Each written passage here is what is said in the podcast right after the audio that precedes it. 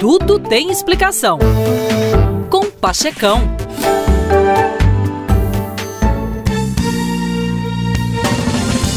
Como é fácil na vida tudo ruir.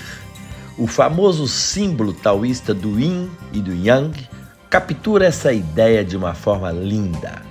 O ser humano, para os taoístas, é composto por dois princípios opostos, geralmente traduzidos como feminino e masculino, ou ainda mais limitadamente como fêmea e macho. Porém, Yin e Yang são mais corretamente compreendidos como caos e ordem. O símbolo taoísta é um círculo encerrando duas serpentes da cabeça ao rabo. A serpente preta representa o caos e tem um ponto branco em sua cabeça. A serpente branca representa a ordem e tem um ponto preto em sua cabeça. Isso porque o caos e a ordem são intercambiáveis, assim como eternamente justapostos. Por exemplo, a sua vida pode estar às mil maravilhas e do nada algo desagradável acontece, caiu e quebrou o braço. Ou pode acontecer o contrário.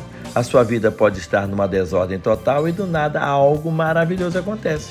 Está sem um real no bolso, mas ganhou na Mega Sena da virada. Meus queridos, na vida nada é definitivo.